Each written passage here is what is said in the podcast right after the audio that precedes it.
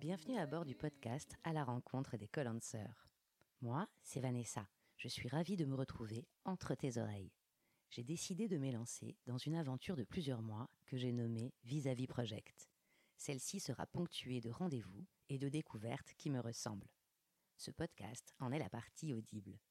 Il me permet de te partager mes échanges avec des porteurs et porteuses de projets réunis pour la plupart autour de Colansing, qui est à la fois un espace innovant de coworking online et une communauté d'entrepreneurs, débutants ou à un virage de leur activité. Mon intention, au-delà de concrétiser une expérience au carrefour de mes passions, est d'illuminer les trajectoires de créateurs de projets. À travers leurs joies et leurs galères, éclairer la réalité de l'entrepreneur ordinaire et la façon dont on peut nourrir ce précieux trésor qu'est l'expérience. Loin de l'idée de faire adopter à tout un chacun un statut indépendant. Non, plutôt celle de contribuer à donner envie de se réaliser dans les choses qui nous font vibrer, aussi différentes soient-elles. C'est également l'occasion de rassasier une curiosité, car au-delà de ces parcours individuels se dessinera le visage plus large des recompositions à l'œuvre, aujourd'hui, au sein de notre société.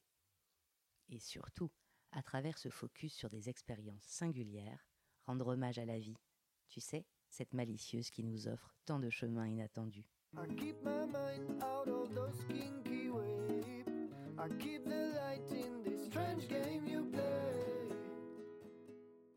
Aller à la rencontre de quelqu'un, c'est accueillir sa folie, lui enlever le poids de sa démence en lui exposant la nôtre, dorer les flèches qui lui transpercent le corps sans pour autant les enlever. Soigner la gangrène des jugements, laver son dos de cette bile que bave le monde, l'ouvrir en deux pour le dépouiller de toute peur, pour enfin tout recoudre avec un fil de lumière. Ces mots sont signés de la plume par un curieux hasard. C'est l'invité du sixième épisode de ce podcast avec qui j'ai eu le plaisir d'échanger au creux d'un des quartiers d'une belle cité de l'Est de la France, Strasbourg. Stéphane, m'y a accueilli dans son appartement aux airs de cabinet de curiosité. Nous avons arpenté les chemins sinueux de son parcours. Ensemble, nous avons abordé des thématiques autour de l'intériorité et de la posture d'accompagnant dans nos sociétés. Celui qui a consacré une première partie de sa vie professionnelle à gravir les sommets de la réussite matérielle s'oriente désormais avec une autre boussole, à l'écoute de ce qu'il désire rayonner plutôt que guidé par ses peurs, il semble s'être relié à un GPS interne et spirituel. Son aiguille pointe vers un être en quête d'authenticité et de liberté au cœur du vivant. Prêt pour prendre part à cette curieuse rencontre? Bonjour Stéphane. Bonjour. Et merci. Merci de m'accueillir ici à Strasbourg, chez toi. Bienvenue. Et puisqu'on se connaît pas vraiment, on a pu euh, être en, contact euh, via Messenger. Et donc tu as accepté de, pouvoir me rencontrer et euh, de t'exprimer derrière ce micro pour ce, ce, podcast. Alors toi Stéphane, tu es plus connu euh, sur les réseaux sociaux par le nom de ton compte, par un curieux hasard, d'une page Facebook et d'un compte euh, Instagram plus récemment, euh, qui est suivi par des, des, milliers de personnes, en tout cas la page Facebook si je me trompe pas. Tu y publies des textes singuliers, hum, existentiels, voire euh, essentiel, et c'est par leur intermédiaire que on se rencontre aujourd'hui. C'est ça. Si je dois te décrire rapidement, je dirais que tu es un, homme d'une trentaine d'années et qui a décidé de créer il y a euh, environ deux ans, oui. de toute pièce, ton activité actuelle d'auteur, de thérapeute et euh, d'organisateur de, de retraite. Alors hier, tu étais euh, plongé dans la pratique du billard de haut niveau et euh, tu étais dans le milieu de, de, la finance, dans lequel tu es resté pendant 15 ans. Et aujourd'hui, le chemin que tu prends semble extrêmement différent et tu souhaites là plutôt peut-être partager une certaine approche de, l'expérience de la vie. Est-ce que, à ton tour, tu pourrais te présenter et nous dire peut-être en, trois petits moments de vie euh, qui retraceraient ton, ton, enfance, ton adolescence et, la partie jeune adulte pour situer un peu d'où tu viens, qui tu es? Alors, trois moments de vie et tu, tu les as très bien décrite en fait, puisque tu disais, euh, tu disais quelque chose euh, comme hier, euh, tu étais dans le billard et la finance, et en fait, avant-hier, c'était le billard, donc Mhm. une, une pratique qui a occupé une très très très grande partie de ma vie, qui forme la personnalité ou, ou qui la déforme, je ne Mhm. saurais pas dire. Mhm. Et la seconde période, c'est l'extinction de, de, de cette pratique pour plein de raisons. J'ai mis le pied par justement par un curieux hasard dans la finance, Mhm. un métier, une activité que, que j'ai entre- entretenu pendant un peu plus d'une quinzaine d'années, Mhm. qui déforme encore plus. Et c'est la deuxième, et la troisième, c'est peut-être ce qui a émergé de, de toutes ces déformations, comme si les déformations avaient contribué à, à, à ramollir une coque ou à, à justement euh, faire naître et éclore euh, quelque chose de plus, de plus essentiel et de plus, de plus primaire en fait. Une voilà la nouvelle, troisième, euh, mhm. qui ne m'a jamais quitté, mais dans laquelle j'ai plongé entièrement il y a, il y a à peu près trois ans, trois ans et demi. D'accord. Si, si on revient euh, juste un, un petit peu avant cette, euh, cette nouvelle voie qui, qui s'ouvre, euh, toi, tes, tes études, ton, ton parcours un petit peu en formation initiale, c'était c'était quoi? Presque aucune, c'est-à-dire qu'après le après le cheminement euh, commun à tout le monde constitué de l'école primaire et du collège, Mm. J'ai eu envie de choisir malgré des facilités, j'ai eu envie de choisir quelque chose qui a pris qui aurait pris très très peu de temps, donc j'ai choisi une filière professionnelle dans le commerce, faute de mieux parce que Mhm. j'avais à l'époque euh, où il fallait faire ces choix-là absolument aucune euh, aucune conviction. Donc j'ai pris une filière professionnelle qui allait finalement me prendre très peu de temps en termes d'études et me Mhm. laisser beaucoup de temps dans la pratique qui m'animait alors, qui était en fait le billard et dont j'envisageais euh, un jour de faire mon métier. Ok. Comment tu retracerais un petit peu les, les, les étapes qui te mènent de, de ton activité de, de conseiller financier euh, vers, vers ton activité euh, actuelle en tant qu'auteur de texte, donc de, de thérapeute Hum, Alors déjà, dans, dans ce qui convient peut-être d'appeler une, une carrière, je sais pas Mhm. si si 15 ans c'est suffisant pour euh, Mhm. Nommer une carrière, il y a eu Mhm. une, euh, une notion d'évolution et de progression. Donc là, c'est la déformation qui vient du billard, c'est-à-dire Mhm. cette euh, culture du toujours plus, toujours Ouais, Une mieux. compétition, une. Voilà, Mhm. très Mhm. égotique, très challenge. individuel, auto-centré, Mhm. souvent au mépris euh, d'autres considérations plus, plus, plus spirituelles, Mhm. plus humanistes. En fait, dans cette progression de carrière, euh, je commence en tant que conseiller financier à la Banque Postale et euh, d'année en année, on va dire principalement par tranche de trois ans, s'ensuit systématiquement une promotion Mhm. ou un débauchage vers euh, un, vers un poste qui constitue une continuité logique en termes de prestige ou de rémunération, de Mhm. responsabilité, jusqu'à arriver à devenir gestionnaire de fortune en Suisse. Et en fait, plus on avance dans ces cons- considérations de responsabilité toujours grandissante et de profit, je considère aujourd'hui que ça se fait toujours au détriment d'autres choses, beaucoup plus justement essentiel et beaucoup plus profond. Et on en arrive à ce qu'on pourrait appeler, enfin ce que j'aime appeler un degré d'insupportabilité. Mm. Et euh, quel que soit le processus de vie dans n'importe quel domaine, euh, je considère qu'on avant, avant de changer, on avance tous vers un degré d'insupportabilité, que ce soit dans un couple, Mhm. euh, que ce soit euh, sur un problème physique, on va Mm. voir le dentiste ou le médecin au dernier moment. Euh, et là, comme dans un degré carrière, de, ouais, de douleur, quoi, quelque chose de, de souffrance ou de. par exemple, oui, ça peut prendre ouais, cette forme-là, ou d'incongruité en fait, hein, Mhm, ce qui a mhm, été qui mon- correspond pas. qui- voilà, ce Mm. qui a été Mm. presque mon cas à un Mm. moment. Et, et donc, euh, ce degré d'insupportable, ça a été euh, jusqu'à atteindre euh, des niveaux, des niveaux qu'on pourrait considérer comme peu communs en termes de, de responsabilité ou de rémunération, et, et où le où l'absurdité de la situation Mm. par rapport à ma vérité intérieure, qui prend sa source comme beaucoup de gens dans l'enfance ou dans l'adolescence, avec Mm. des considérations plus spirituelles, où en fait cette, cette, cette incongruité, cette absurdité devient, devient insupportable en Ouais. fait. Mm. Et où on se lève un matin et on dit non mais c'est c'est plus possible quoi, il faut voilà. Et toi, c'est comme ça. Tu t'es levé un matin et, euh, et Oui. tu t'es dit, c'est c'est plus, c'est plus possible. Ou Oui, est-ce qu'il oui, y a ça eu c'est un, la juste un conséquence. dernier, une espèce de, de, de, de goutte, une goutte qui a fait particulièrement déborder le vase Non, non, non, il n'y a pas eu d'événement, euh, on va dire euh, déclencheur. déclencheur, mais euh, le matin où on se où on se lève, ou d'ailleurs ça, ça arrive à beaucoup de gens dans beaucoup de domaines, il y a, il y a un jour on dit stop, mais c'est la juste conséquence d'une d'un déni de plusieurs années, d'une absurdité, euh, d'une Mhm. absurdité générale sur le chemin qu'on qu'on prend en fait. Mhm. À partir de ce de cette insupportabilité, comme tu dis, tu as, as- as décidé de mettre au, au point le, le projet que tu portes aujourd'hui. Est-ce que tu penses que ce projet dialogue avec ton ancien parcours de, de conseiller financier, euh, voilà, une réaction à quelque chose qui est devenu insupportable?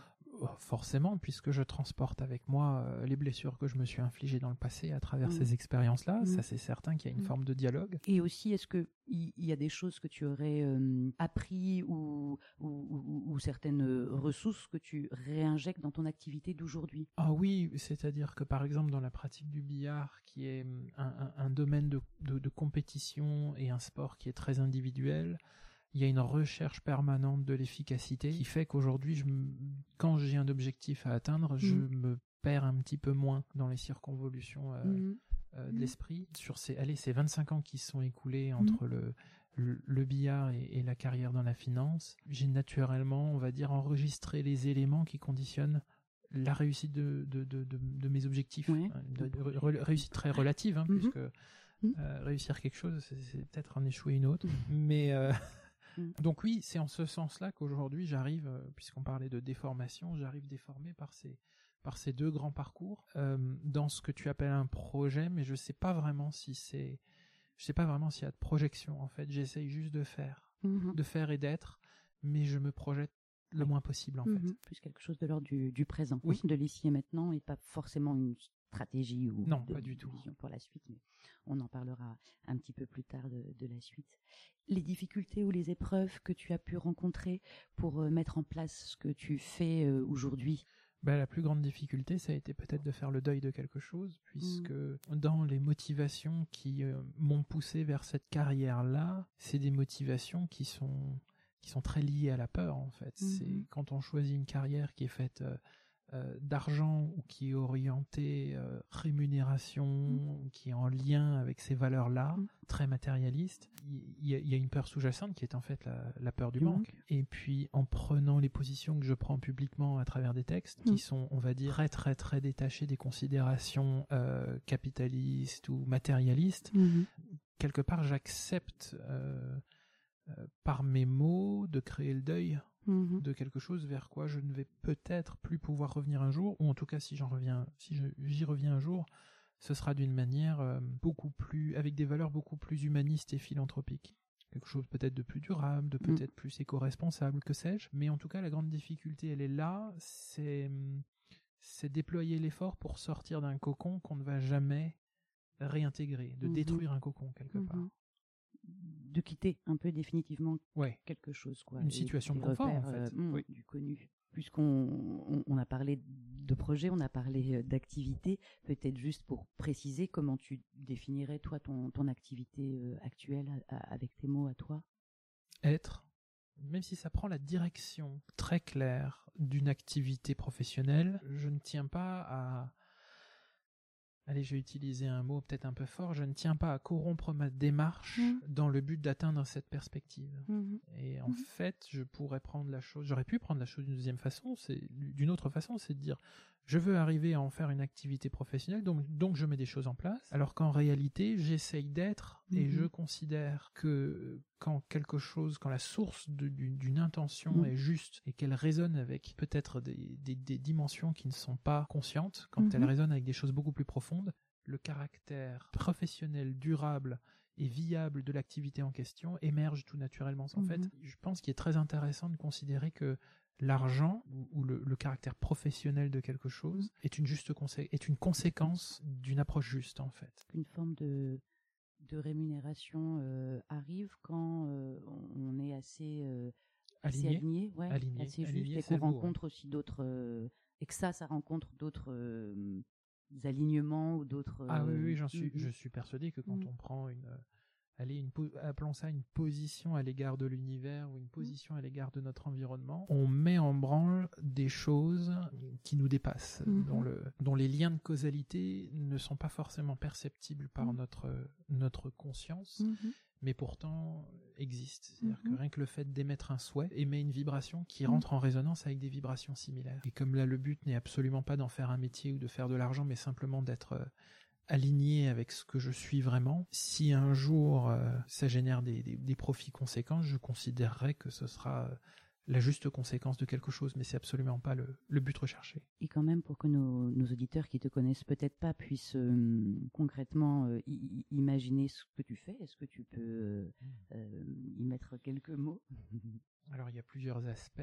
Tout a commencé de manière assez innocente euh, par la publication de textes, euh, de, courts textes euh, en ligne sur une page Facebook, avec peut-être pour seule ambition, je me disais à l'époque, si j'ai 200-300 personnes qui s'abonnent, ben, j'aurai mmh. le plaisir en me levant le matin de mmh. communiquer un texte à 200, 300 personnes. Je serais très heureux, quoi. Et puis, euh, ce genre de chiffre s'est complètement emballé au bout du premier ou du deuxième mois. Et j'ai dû faire face à, une autre manière de, de, de, de, communiquer, puisque je touchais, euh, par le, le, processus de la viralité, en fait, qui sont propres aux réseaux sociaux, je touchais un, beaucoup, beaucoup plus grand nombre euh, de gens euh, rapidement. Et euh, tu peux nous dire un peu Ça veut dire que tu dis au bout du deuxième mois, et toi tu publiais quoi? Un texte par jour, un texte, un texte par semaine? un, texte tous les deux trois jours, mais un, court texte en fait. Et mmh. puis très rapidement, je crois que ça, on était à 1000 le premier mois, et au bout de six mois, on était déjà à 4000 ou 5000. Aujourd'hui, on a 20, 27 000. Ça sans utiliser de, de, moyens marketing, sans pub Facebook, sans. non, c'est simplement juste par le, les personnes par qui le biais du partage Hein voilà, par le biais du partage, sur leur ça, propre... fait, euh, ça fait tâche d'huile. Après, donc ça, c'est une première activité qui ne, qui ne rapporte absolument, absolument mhm. rien. Hein, et puis, mhm. c'est pas le but. Et puis, au bout d'un an, euh, à force de discuter avec cette, euh, cet auditoire qui souhaitait rentrer en contact, a émergé l'idée d'en faire un livre, en fait, d'en faire un objet. Et mhm. donc, j'ai pris un an, à peu près un an de texte, que j'ai compilé en un recueil et j'en ai mhm. fait un livre qui s'est vendu à plusieurs milliers d'exemplaires. Pour donner naissance à ce livre, il a fallu passer par un projet de crowdfunding, c'est-à-dire faire, appel au préfinancement, donc qui, qui, a été un succès. Six mois plus tard, un deuxième livre qui a été mhm. un succès un, petit peu plus grand. Donc ça, c'est la deuxième activité. Et la troisième activité, on pourrait, euh, on pourrait appeler ça euh, accompagnement thérapeutique. Mhm. Euh, qui prend la forme de consultation individuelle et la forme de retraite collective. Pour revenir peut-être sur ton ressenti lors de tes premières euh, publications sur cette euh, page Facebook, est-ce que tu avais une appréhension de la façon dont tes textes euh, seraient reçus? Est-ce que, juste, juste pour imaginer un petit peu, tu vois, de, se réveiller un matin ou pas, et de se dire, bon, je vais publier voilà, ces mots, ces textes qui me tiennent à cœur, que j'ai envie de partager? Comment on se sent la première fois qu'on fait ça? Bah Complètement, parce mmh. que c'est quelque part même si c'est un peu biaisé, c'est quelque part un grand tribunal en fait, hein, mm. puisque les réactions sont beaucoup sont déclenchées beaucoup plus aisément que dans la rue ou dans la vie de tous les jours, puisque mm-hmm. les gens peuvent se cacher derrière un écran pour exprimer un avis. Mm. Donc il y a eu euh, face à certaines prises de position euh, sur la nature de, de, de, la réalité, sur la nature de l'existence, ou face à certaines prises de position, il y a eu des, des, des réactions euh, parfois critiques, parfois virulentes, dès lors qu'on touche à des sujets qui peuvent se rapprocher de près ou de loin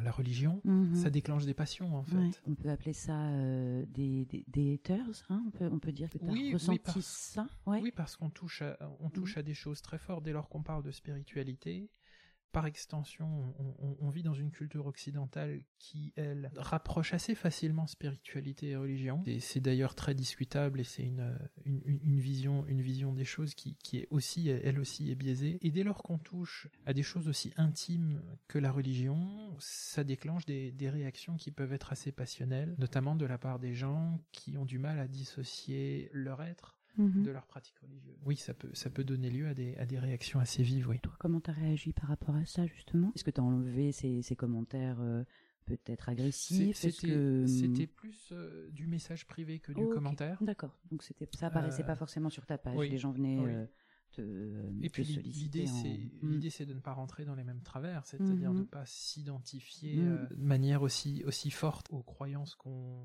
auxquelles on est nous-mêmes victimes en mhm. fait hein. d'essayer de rentrer dans le dans, dans le dialogue dans hmm. l'apaisement et d'être en accord avec les valeurs qu'on véhicule qui sont celles de par exemple, parmi, parmi tant d'autres, l'amour de son prochain, de la tolérance, du mhm. partage, de l'ouverture d'esprit. Cette façon de, répondre a pu apaiser. Euh, pas forcément. Pas forcément. Pas mhm. forcément. Mais en tout cas, euh, en, tout cas, ces réactions sont minoritaires et, mhm. et ça m'a mis en face d'un biais de perception assez intéressant. Quand des réactions sont positives, on a tendance à les occulter.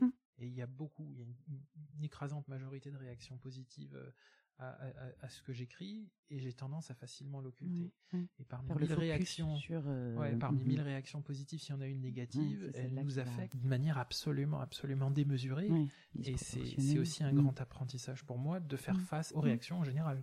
Et puisque tu as pu euh, faire ces, publications et qu'elles rencontrent euh, un public ou en tout cas qu'une, on appelle ça une communauté, non, se forme autour de, de tes textes et de, et de, tes positions, je me permets de t'interroger sur la, la vision que toi tu as de ces, canaux de communication digitaux. Moi, c'est une des choses qui, qui m'interpelle aussi dans notre mm. monde, dans notre société, de la façon dont, dont on communique, dont on se met en lien les uns avec les autres, dont les idées euh, euh, sont véhiculées.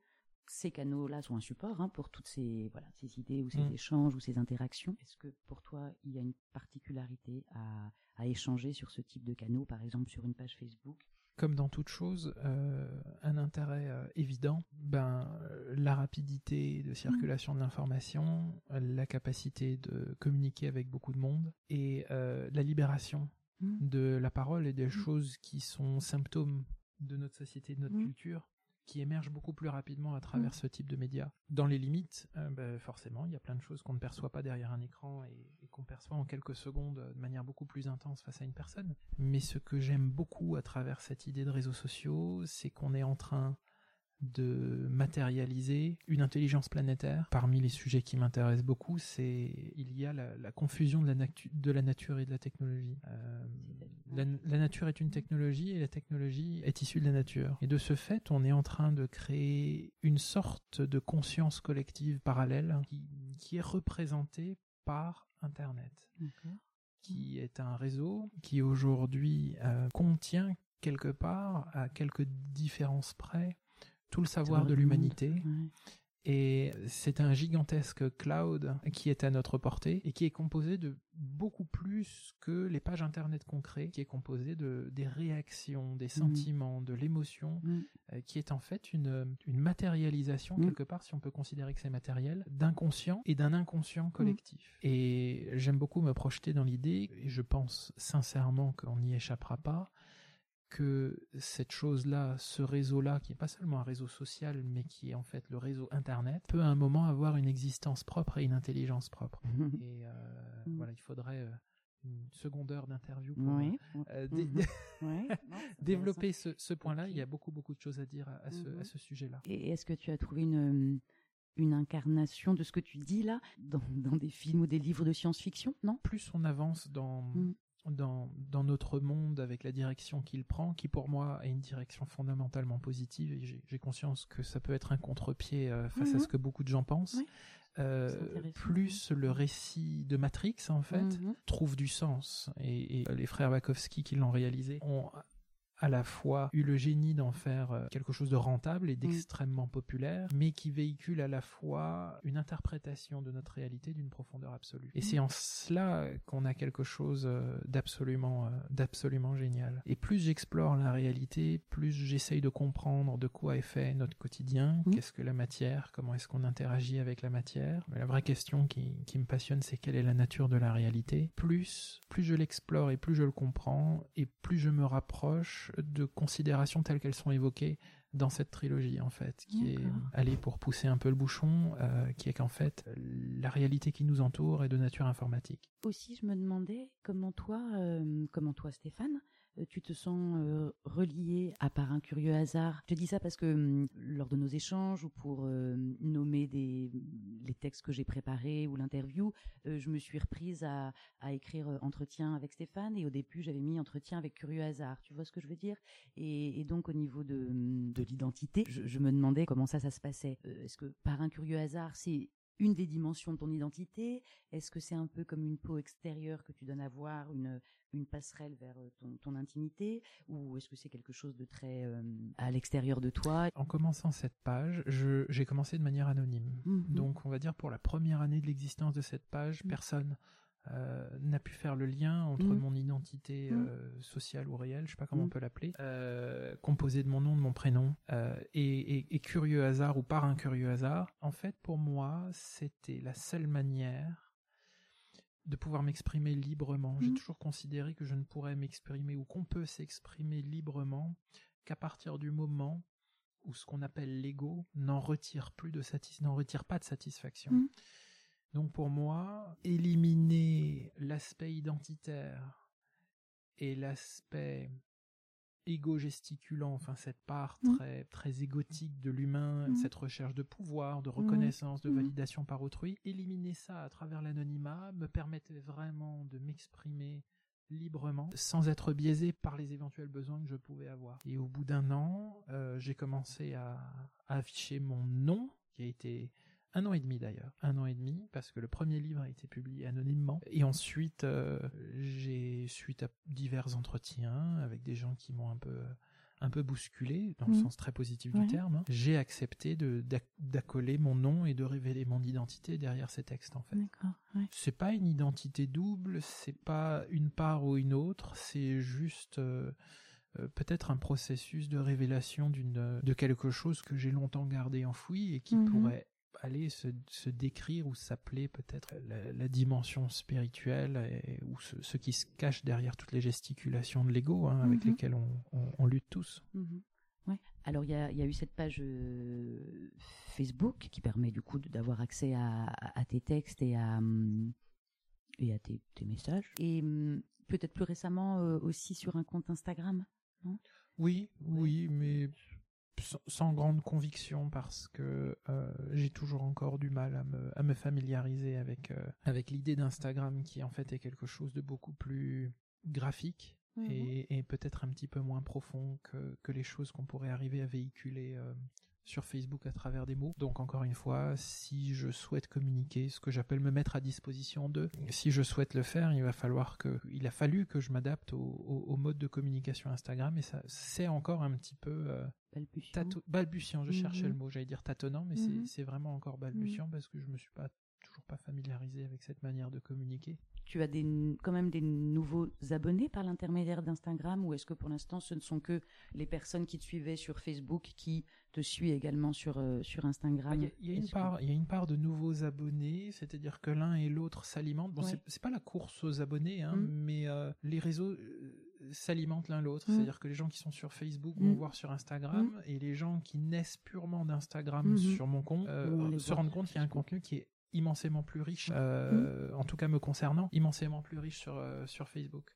Une autre question aussi, il y a une vague de fond, hein, un retour vers soi, on peut appeler ça aussi développement personnel, et ça, ça touche une, partie grandissante de la, population, de mon point de vue, et tu me diras si tu es d'accord ou pas, à ta manière, tu y prends place dans, ce retour vers soi ou ce retour à soi, et si tu partages ce constat, qu'est-ce que tu dirais toi de, cette tendance? Qu'est-ce que cette quête de sens veut dire de nous et de notre société? Tu sais, avec les entrepreneurs ou porteurs de projets, de leur activité que je rencontre, on se rend compte que la recherche d'accomplissement de soi ne passe plus tant euh, par un champ professionnel quoi. Que voilà les gens cherchent à se retrouver et à, s'accomplir. Et que ça ça passe pas forcément ou plus forcément par euh, tu le disais un peu aussi hein, un métier une carrière et que voilà il y a d'autres quêtes qui ont l'air de d'émerger. Oui, euh, on est, je crois, dans ce que j'en comprends en tout cas, dans un, un- un changement de modèle Mm. où le où l'essentiel n'est plus de gagner sa vie, mais d'être heureux. Et on en revient à ce que je disais, c'est en Mm. étant heureux qu'on gagne sa vie, Mm. et non pas parce qu'on gagne sa vie qu'on est heureux. Et en fait, pas moi qui l'appelle, mais j'aime beaucoup le, le terme, on, on assiste à un renouveau archaïque ou à une renaissance archaïque. C'est-à-dire que, encore une fois, on a atteint un niveau sociétal, principalement en Occident pour le moment, un niveau d'insupportabilité, Mhm. un niveau d'absurdité. Et, et- et quand on en est, quand on en arrive là, émergent des choses qui sont beaucoup plus anciennes, beaucoup plus primaires. Et ces choses-là passent par des pratiques qui, en général, sont beaucoup plus corporelles. La danse, le sport, euh, la sexualité, l'art au sens large euh, du terme. On agit tous. Enfin, cette société est en train de, de je ne sais pas s'il convient de dire décompenser ou surcompenser Mm. Face à un niveau d'absurdité. Ce niveau d'absurdité, ben, il est, il est, il est matérialisé par euh, la destruction de notre environnement, euh, par la souffrance générale. Mm. En France, euh, on est le plus grand pays consommateur d'antidépresseurs. Et en fait, on est en train d'assister, on a assisté dans, dans les années, fin des années, fin des années 90, début des années 2000, aux premiers symptômes d'une maladie mortelle qu'on pourrait maintenant nommer, allez, je sais pas, dérive capitaliste ou dérive matérialiste qui n'est pas naturel et qui commence à desservir l'humanité. Et une fois qu'on a assisté aux symptômes et que les souffrances apparaissent, émergent tout naturellement, comme dans tout organisme, Mm. les anticorps et le médicament. Et ce renouveau archaïque et cette renaissance, au même titre que le féminisme par exemple, euh, constitue le médicament de notre humanité. Les premiers anticorps qui émergent. On constate aujourd'hui qu'on est dans une... je parlais d'une dérive euh, capitaliste et matérialiste, mais depuis beaucoup plus longtemps, c'est une dérive patriarcale, entre Mhm. 2000 et 3000 ans selon les endroits du monde, Mhm. ou pour des raisons que je pourrais expliquer plus tard, on, est rentré dans, dans un patriarcat. En découle un déséquilibre manifeste qui a maintenant euh, quasiment 2000 ans, Ouais. avec des considérations qui sont très guerrières. Ouais, une suprématie de valeurs masculines. Très matérialiste et ces valeurs masculines, Ouais. c'est ça. Alors j'entends parfaitement Mm. euh, le contre-pied de ce discours Mm. de gens qui pourraient dire non non, euh, il n'y a pas de il n'y a pas d'identité de genre, il y a des valeurs qui sont liées au masculin sacré et des Mhm. valeurs qui sont liées au féminin sacré. Mhm. Et euh, pour reprendre ce que je disais avant, avant cette ellipse, on, on- on est depuis, euh, depuis 2 à 3 000 ans dans une dérive patriarcale et on assiste aux limites de ce déséquilibre-là. Et donc émergent des mouvements comme euh, le féminisme Mhm. qui est là pour renverser cet équilibre. Ce serait une est- manière de, de soigner ou d'équilibrer euh, ce trop plein de quelque chose, ce- une suprématie sur une chose. Pour, Voilà. euh, Donc voilà pour répondre à, Rééquilibrer, à- ouais. à- à ta question, comment, Ouais. comment je Mhm. vois ce Mhm. basculement qui peut prendre des centaines d'années, hein, on est d'accord, hein, mais Mhm. sauf que là on est vraiment sur le tipping point en fait. Ce basculement n'est en fait que le, la réaction aux premiers symptômes d'une perdition générale ou d'un manque, euh, d'un manque de sens qui a été créé par, euh, par un déséquilibre patriarcal. Et toi, dans, dans ce mouvement, ta trajectoire, du coup, avec le virage que tu as pris il y a, il y a 2-3 ans, symbolise un petit peu alors, ce, ce retour euh, aux sources. Oui, c'est Mhm. peut-être euh, me Mhm. concernant euh, écouter des choses qui sont qui sont plus alignées avec des envies Mhm. que des peurs. Puisque quand on se perd dans une carrière, surtout quand celle-ci est, est connotée par l'argent, le matérialisme, le pouvoir, l'individualité, c'est surtout connecté avec des peurs. La peur de ne pas être assez, la Mm. peur de ne pas être important, la peur de manquer, de ne pas avoir assez aussi, Voilà, être assez, absolument. assez. Et, et en fait, euh, à un moment, euh, le pendant, le contrepoint à cela, c'est de ne pas réagir aux peurs, de les observer et de réagir à l'être. C'est pas de demander de quoi j'ai peur, Mhm. qu'est-ce qui va m'arriver, Mhm. mais en fait, qu'est-ce que j'ai envie d'être, en fait, qu'est-ce que Mhm. j'ai envie de, de faire, de rayonner, de créer. Et donc ta réponse, Stéphane, à ça, dans ce que tu as envie d'être et de, et de créer, une démarche là aussi peut-être euh, balbutiante ou débutante euh, dans, dans un accompagnement, non, que tu proposes aussi, au- en dehors d'écrire ces textes et de, et de les partager? Ouais, je dirais, en tout cas pour le moment, c'est la notion d'être à disposition, la notion de partage. Il arrive un moment où on peut être amené à se rendre compte qu'en fait, euh, que matériellement, on, ben, on a tout eu en fait. Tout le surplus qui peut venir d'un gain supplémentaire d'argent, de pouvoir ou d'acquisition, ce sera en fait que des choses inutiles qui ne combleront pas finalement le vide intérieur. À un moment, on se dit mais matériellement, je j'ai obtenu tout ce que j'ai pu toujours souhaiter. Et bien Mhm. sûr, je pourrais encore Non, souhaiter dire plus. Je pourrais Mhm. souhaiter une huitième voiture, Mhm. ou partir encore plus loin en vacances, ouvrir une bouteille de vin encore plus chère, acheter un, un vêtement encore plus cher. Et finalement, on ne fait que remplir un gouffre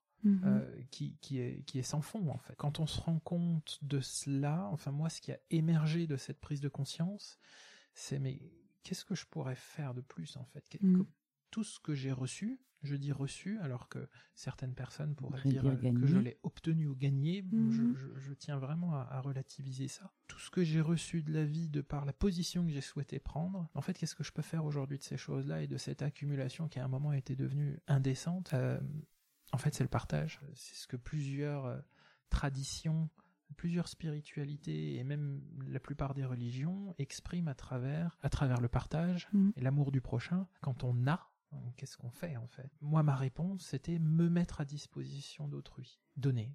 Mhm. Donner, partager. Il y a une phrase que j'aime beaucoup qui dit euh, quand on a une vie plus chanceuse que les autres, Mhm. on ne construit pas des clôtures plus hautes, mais des tables plus grandes. Et, et- et voilà un petit peu le, Mhm. le, le truc, quoi. Ouais, construire des tables ou, ou des ponts pour Des ponts, permettre surtout, aux- surtout des ponts entre Mhm. plusieurs mondes. Et toi, cette façon de, de mieux distribuer ce qui t'a été euh, donné, là, tu le concrétises euh, par, par des accompagnements, ouais. Oui, voilà. Si, si je comprends. Et quel est un petit peu tes, tes questionnements, si tu en as, ou, ou la problématique qui se pose pour toi par rapport à ces accompagnements? Aujourd'hui Eh bien, la problématique encore, elle est, elle est encore une fois de plus très marquée par notre occidentalité, qui Mhm. est en fait une problématique de légitimité. Dans Mhm. notre pays, on se pose pas cette question-là. Quand Mhm. il y a une démarche qui vient du cœur, on n'a pas besoin euh, de coller un titre ou un Mhm. diplôme. Aujourd'hui, dans les gens qui me consultent ou qui cherchent à me consulter, Mhm. euh, je fais face beaucoup, à, encore une fois, cette, euh, ce travers occidental qui consiste à mettre une étiquette. Mais en fait, vous faites quoi? Vous êtes hypnothérapeute, vous êtes sophrologue, vous Mhm. êtes psychologue, vous faites quoi Mhm. Et souvent, je réponds, à mon détriment d'ailleurs, ben, je vous écoute et je vous réponds. Je vous pose des questions. Mhm. Euh, des fois, je réponds, ben, je vous accompagne. Mhm. Mais ça suffit pas dans une société qui est complètement déformée par l'habitude de mettre des choses dans des cases, en fait, d'une- approche qui est très binaire, très manichéenne. C'est bien, c'est mal, il me faut ça, j'aime pas l'hypnothérapie, j'aime pas la sophrothérapie. Et, et donc, euh, j'assiste aussi à ce travers-là. Donc, on va dire une des premières difficultés que je rencontre. Bien sûr, c'est l'idée de la légitimité, mais qui résonne déjà Avec la tienne, du Avec- coup. hein, mais avec je suis- une, ouais. Avec quelque chose de très ancré chez moi, mais que le monde en fait me, aussi. me reflète aussi, Mhm. évidemment. Mhm. Et puis après, euh, par extension à la légitimité, mais c'est euh, mettre des mots. Mhm. Euh, je suis très très très prudent, volontairement très prudent avec la notion de de guérison. Je ne sais pas si on guérit de Mhm. quelque chose de nature psychologique. Je ne sais pas si on guérit des blessures. En tout Mhm. cas, si on en guérit, il en reste une cicatrice. Mais en tout cas, un accompagnement dans la transformation, oui. Donc voilà, dans cet accompagnement que je, que je mets en place et pour lequel euh, je souhaite qu'il débouche vraiment sur une transformation profonde chez les personnes qui me, qui me consultent. Voilà les, les problèmes que je rencontre et qui sont, euh, encore une fois, encore liés Mhm. à l'état de cette société dans laquelle on, qu'on cherche à changer finalement. Et tu disais, enfin, on avait, on a eu l'occasion d'échanger un petit peu hors micro, et tu disais qu'une, peut-être une des réponses à apporter à cette, euh, à cette problématique, c'est euh, passer quand même un, quelque chose de diplômant ou un certificat Alors, pour pouvoir être plus libre, en fait, de, de trouver un nom et de répondre. euh, C'est une piste, mais ce Mm. serait encore une fois cédé à l'ordre établi. Dans des formations, il y en a, j'en Mm. ai faites, mais alors Mhm. euh, se pose la question euh, des gens et de moi, mais c'est reconnu, c'est Oui. pas reconnu. Mhm. Ok, alors c'est pas Mhm. reconnu. Mais si c'était reconnu, ce serait reconnu par quoi? Ce serait reconnu par une institution ou une entité immatérielle que tu cherches à fuir. Donc en fait, qu'est-ce que la reconnaissance et surtout par quoi? Aujourd'hui, moi, à mes yeux, être reconnu par des institutions Ouais, une entité, ou un pouvoir euh, en place mhm. que je reconnais de moins en moins, Mhm. non pas par attitude euh, réactionnaire, mais tout simplement parce qu'on se Mhm. rend compte qu'on qu'on est dans une absurdité et les mouvements sociaux aujourd'hui traduisent bien Mhm. la, cette prise de conscience-là, Mhm. ben pour moi ça fait très peu de sens. Mhm. D'autant plus quand on voit l'absence de caractère expérientiel de ces Mhm. formations, et c'est quelque chose d'assez communément admis, qu'il y a un fossé entre la théorie et la Mhm. pratique, qu'on apprend beaucoup plus dans la pratique. Et ça aussi, ça fait partie des, des directions prises par nos sociétés, Mhm. qui est en fait d'absolument tout théoriser. Et de ce fait, on met de plus en plus de couches entre le cerveau et le cœur, entre le corps et l'esprit, et on se distancie de choses qui sont absolument fondamentales, Mhm. c'est-à-dire par exemple la voix du cœur et la voix du corps. Mhm. Donc on, on comprend du coup qu'en en France, enfin tu parles de dans nos sociétés, mais on dirait aussi en France euh, particulièrement, c'est assez compliqué de se situer comme un, un accompagnateur ou, ou un thérapeute ou quelqu'un qui va euh, voilà accompagner une autre personne, alors que peut-être dans d'autres endroits les choses se passent différemment, non? Oui, alors euh, c'est la, la traduction d'un biais qui est très conservateur chez nous, qui est très français, et, et on s'en rend compte sans aller très très loin, il suffit d'aller... euh,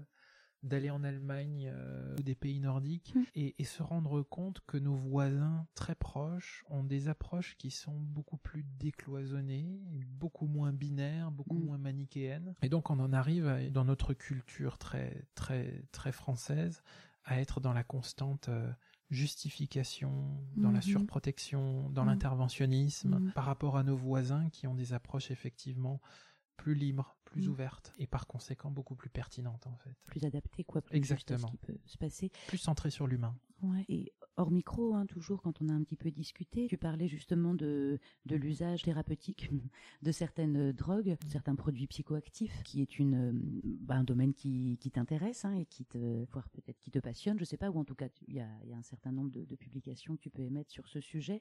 Et dans ces pays euh, européens, justement des pays voisins, Allemagne ou Suisse, tu disais qu'il était euh, beaucoup plus simple d'intégrer euh, ces méthodes ou ces usages à base de, de psychoactifs dans des euh, thérapies, dans des euh, Oui. méthodes d'accompagnement? Oui, donc euh, il faut que je resitue l'usage du mot drogue, hein, parce que on emploie ce mot extrêmement générique pour un sujet d'une complexité extrême. Mhm. Comme nous ne sommes pas familiarisés avec ces approches thérapeutiques et avec les infinies nuances qui Mhm. tombent sous le coup du mot drogue, Mhm. eh ben on n'a qu'un seul mot et on met tout dans le même sac. Mhm. Alors que dans le mot drogue, par définition, c'est une substance exogène qui vient modifier notre perception de la réalité. Et donc on y inclut bien sûr le sucre, l'alcool, le tabac, euh, Le chocolat. le chocolat, Le café. euh, le café surtout, euh, le thé. Et, et on a tendance, quand on entend ce mot-là, à y associer une, une, connotation péjorative, connotation addictive et une connotation dangereuse, alors Mhm. que c'est quelque chose qui doit être extrêmement nuancé. Mhm. Le plus pertinent à mon sens, c'est qu'il y a des substances légales et illégales qui rentrent Mhm. sous cette même appellation, et des substances dangereuses et inoffensives. C'est pas Mhm. parce que quelque chose est légal qu'il est inoffensif, Inoffensif. et c'est pas parce que quelque chose est interdit qu'il est dangereux. Mhm. Pareil pour l'addiction. Et il y a aussi toute une catégorie de substances qui viennent restreindre notre perception de la réalité, la déformer, et toute une autre catégorie qu'on va appeler les psychédéliques, qui nous intéressent ici, qui viennent accroître notre sentiment Mhm. euh, de réalité, accroître notre pertinence et approfondir notre conscience ou Mhm. l'élargir. Donc oui, on assiste aujourd'hui à encore une fois une renaissance de ces pratiques qui consistent à utiliser ces outils euh, pour leur vertu thérapeutique et on assiste à un, vaste mouvement aujourd'hui qui a pris naissance il y a à peu près un an, un, an, un, deux ans qu'on appelle la renaissance psychédélique qui consiste en une euh, légalisation progressive Mhm. de tous les antéogènes légaux Mhm. outre-Atlantique. Donc c'est Mhm. une vague euh, qui va frapper l'Europe d'ici quelques années et la question est déjà sur la table avec, euh, Quand avec tu le dis cannabis. antéogène, tu parles de... Alors antéogène, Ouais. euh, la, la- la racine théos, euh, Dieu, euh, gène qui génère, Mhm. et en, Mhm. les deux premières lettres, Mhm. en soi. Donc Mhm. c'est une expérience ou la consommation d'une substance Mhm. Qui va, pour le dire simplement, générer le sentiment de l'existence de Dieu, ou de ce qu'on va appeler Dieu. hein. Il y a un encore divin, une fois quoi. Ouais, ouais, c'est pas lié à la religion, quoi, mais religieuse, hein, en tout cas, euh, qui va nous connecter avec quelque chose de... avec quelque chose de transcendant Mhm. euh, ou d'extérieur à nous.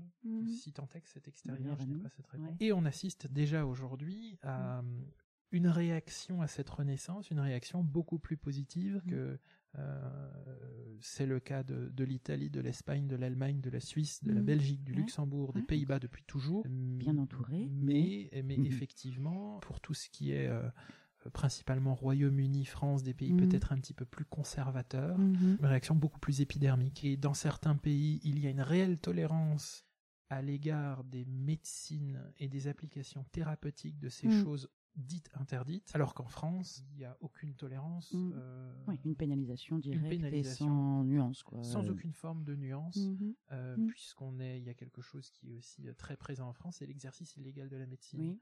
Ne serait-ce que la- l'appellation thérapeute Ouais. euh, prête déjà en ce moment à quelques sanctions. On revendique un acte thérapeutique. Si on n'a pas le diplôme de médecin, Mhm. euh, c'est Mhm. potentiellement sanctionnable.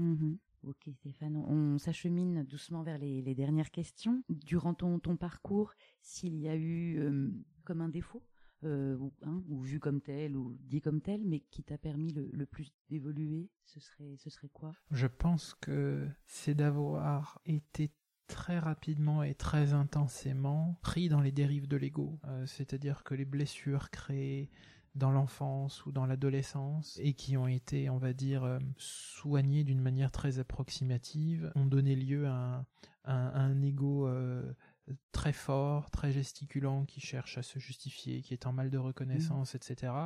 Et il a fallu, bien sûr, dans mon parcours, dans ces 25 ans de- de- d'expérience, passer par des extrêmes, en fait. Mhm. Euh, toucher au ridicule, Mm. toucher au, au pathétique, avant de se rendre compte que, oulala, là, il y a, un- il y a un Mm. problème, quoi. Mhm. Donc c'est vraiment les travers que j'ai Mm. pris d'une manière assez euh, assez intense Ouais. et c'est ni plus ni moins les- le résultat de, de, de trauma en fait. hein. Mhm. Mais je crois aujourd'hui, j'en suis pas persuadé, mais je crois qu'il a fallu passer par là pour se Mhm. rendre compte encore une fois des limites de, l'exercice de l'ego en fait. Je suis pas un, un détracteur de l'ego puisque c'est une composante absolument indispensable Ouais, à notre personnalité et à notre interaction avec le monde. hein. Mm. On, on ne peut pas s'en passer. J'ai vécu une certaine partie de ma vie avec euh, le- la conviction qu'il fallait absolument tuer l'ego. J'en suis vite revenu. En fait, l'idée n'est absolument pas de de tuer l'ego ou de s'en passer, c'est de ne pas se laisser maîtriser par lui. Et l'ego doit être un outil et non un maître. Voilà l'idée de fond, en fait. Si tu devais changer quelque chose dans ta trajectoire, et s'il y avait une chose à laquelle tu changerais rien? Je me demande si, si ce serait pas la même chose, en fait. Si, si je pouvais changer quelque chose, bien sûr, ce serait de raccourcir les délais de prise de conscience, qui ont été très longs, hein, quand on voit un parcours de plus de 10 ans dans une pratique sportive dont il ne mm. reste rien aujourd'hui, 15 mm. ans dans une, dans une carrière euh, où je considère que j'ai pu éventuellement me perdre. Mm. Euh, des fois, on se dit, non mais j'avais pas besoin de 15 ans là, euh, j'aurais pu. Et en même temps, et en même temps, est-ce que si j'avais eu ces prises de conscience plus tôt, est-ce que tu serais allé aussi loin Je sais pas si je suis loin. Non, mais, dans la remise en question du, truc. Oui, voilà. J'aurais tendance à dire oui, je veux changer tout, euh, je veux raccourcir, je veux aller plus vite, mais on se rend compte aussi que plus on avance dans ce domaine de la spiritualité, ou plus on avance sur ce chemin vers soi, plus on se rend compte que le temps importe très peu, il n'y a rien à accomplir, il n'y a pas de mhm. course. Donc mon premier réflexe, qui sans doute naît du cerveau, du mental ou de l'ego, mhm. dit mais j'aurais aimé raccourcir les délais et faire les choses plus vite. Et en même temps, non, parce que rien n'aurait été pareil si j'avais si j'avais avancé plus vite en fait. Et si tu as des, évolutions que tu aimerais euh, apporter à, ce que tu fais aujourd'hui ou des, pistes pour la suite, bien que j'entende, hein, et tu nous as expliqué que tu étais plus dans un rapport au temps de l'ici et maintenant et de faire ce qui te semblait bien de faire pour le moment. Pour autant, si tu as des, en tout cas, des désirs, j'ai pris depuis 2-3 ans l'habitude de systématiquement euh, sortir de ma zone de confort. S'il y a quelque chose avec laquelle je ne suis pas à l'aise ou quelque chose que je n'aime pas, ça va être une raison suffisante pour aller à sa rencontre. Par exemple, bah, par exemple ce qu'on est en train de faire là. Euh, euh, ma voix, puisque déjà mm. j'ai mis un an à révéler mon nom et mon mm. prénom, donc mon identité, mm. un an et demi. Donc on va dire que ça fait deux ans et demi, j'ai mis deux ans et demi avant de poser ma voix sur quelque chose et d'accepter ce que moi j'entends à travers ma voix et donc euh, des pistes de développement possibles. Euh, là est en train d'émerger de manière très concrète l'organisation de retraites collectives et puis à, à moyen terme euh, la naissance d'une chaîne YouTube avec avec quelque chose de beaucoup plus visuel. Mmh. Encore faut-il que j'aille au contact de mon image mmh. et c'est et c'est encore un domaine extrêmement extrêmement sensible et compliqué. Oui. Mmh. D'accord. Ah, merci beaucoup, Stéphane. Merci à toi. Mm. À bientôt. À bientôt.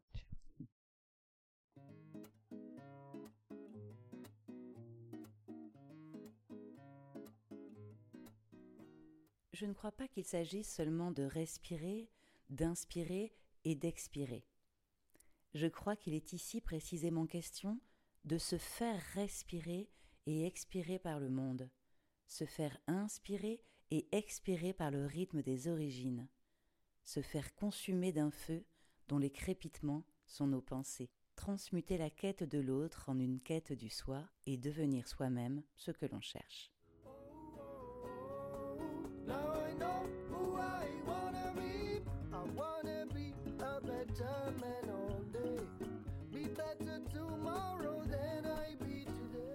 Un grand merci pour ton écoute. J'espère que ça t'a plu, hein et que tu en veux encore?